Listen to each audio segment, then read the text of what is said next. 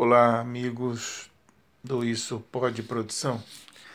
É, eu quero continuar falando com vocês hoje, conversando com vocês hoje sobre a pandemia, né? novidades sobre a pandemia. Um, a Justiça de Brasília, por exemplo, impôs ao presidente da República a obrigatoriedade de usar máscara em eventos e espaços públicos no Distrito Federal. Essa uh, decisão, que pode parecer uma, uma, um exagero, né, impor ao presidente, não, ela não é, ela é uma. Ela corrige um problema sério, porque o presidente da República, por diversas vezes, ele, ele apareceu em eventos públicos sem máscara. Muitas vezes ele saía do Planalto com máscara e chegava junto às pessoas, tirava a sua máscara para fazer selfies, etc, etc. Quer dizer, ele pode ser um cara assintomático, tudo bem, ele não, não tem eh, os sintomas do coronavírus, mas pode estar passando para as outras pessoas. Além do que, é um péssimo exemplo, né?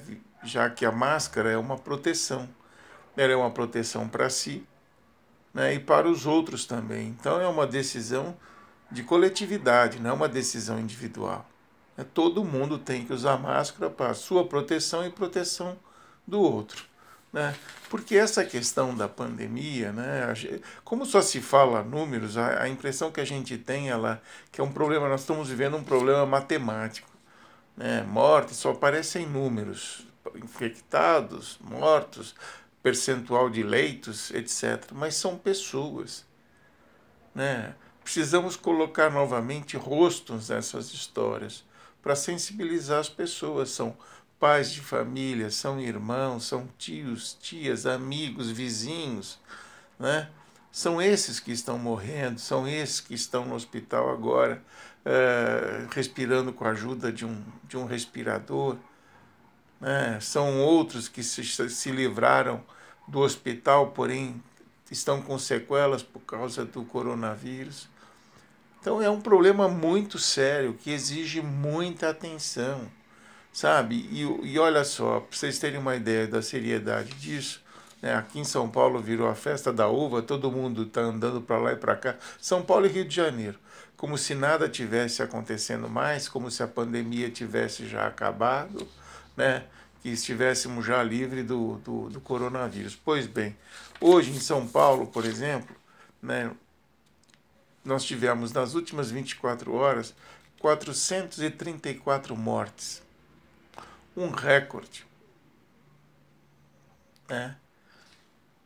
E chegamos no estado o total de 13.068 mortes. São 13.068 pessoas seres humanos, pais de famílias, irmãos, primos, vizinhos, amigos. Esses números, quando eu falo 13.068 pessoas, não te toca, mas se eu falar que foram 13 mil, foi João, Maria, Benedito, Raimundo, Silvio, Pedro, Márcia, Carmen, são pessoas. E não, é, não são só idosos também são jovens, são pais, né? são mães. Poxa vida, isso é uma coisa muito séria. A gente tem que. Porque quando você se protege, você está protegendo o outro. Né?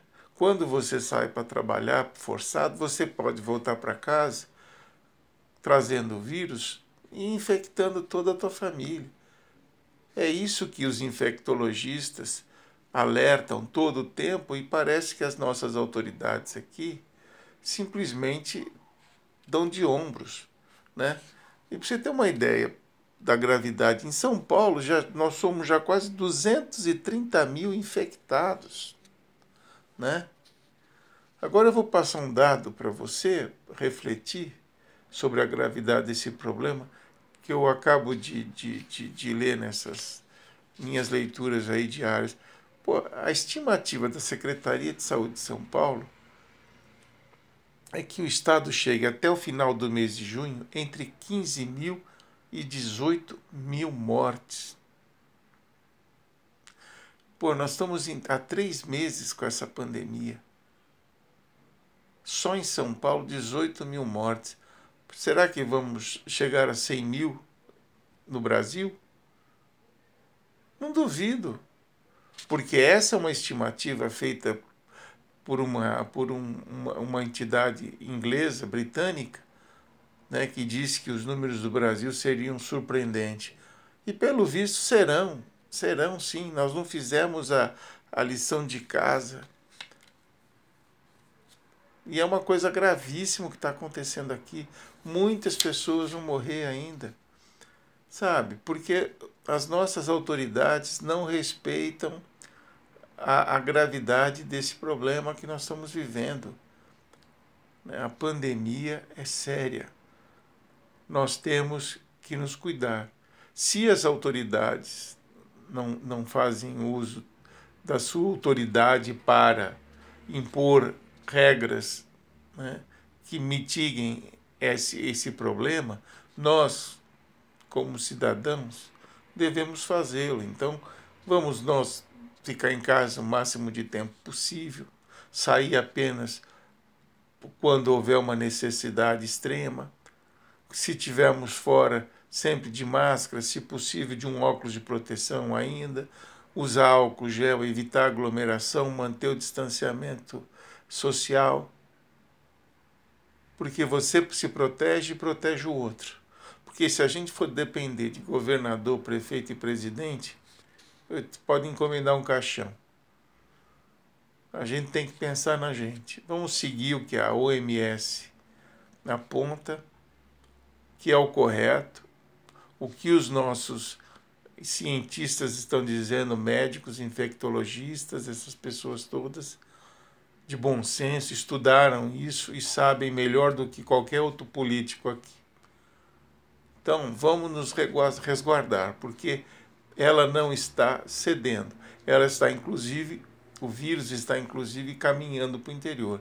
E cidades, olha que interessante, cidades que antes estavam, digamos assim, bem na fita, né, como Belo Horizonte, eh, Santa Catarina, cidades do sul, estão retrocedendo. No Paraná, por exemplo, em Curitiba, os números aumentaram absurdamente e já falta leito. Em Belo Horizonte, breve vai acontecer a mesma coisa. O prefeito já sinalizou que o número, se conseguir aumentando, não vai ter leite suficiente para todo mundo. Santa Catarina está fechando portas, está de novo fazendo um retrocesso. Abriu, abriu shopping, foi o primeiro estado a abrir shoppings, centers e teve que recuar. Está recuando agora, porque os números estão aumentando. E no sul a mesma coisa. E com uma gravidade, sobretudo nesses estados do sul né? porque agora vem o, o inverno e além do, do coronavírus, esse vírus maldito, tem o problema da influenza, né? que é uma doença cardio é, que é uma doença respiratória também, uma gripe, né?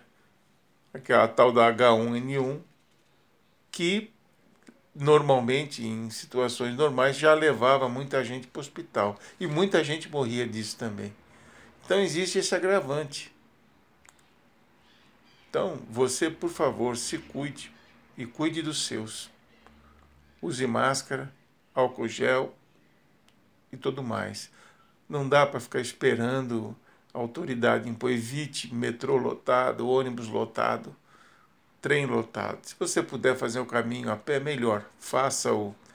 Né? Além do que é um bom exercício. Do contrário, procure é, é, manter o distanciamento mesmo dentro do ônibus. Tá bem? Boa sorte e se cuide. Até mais.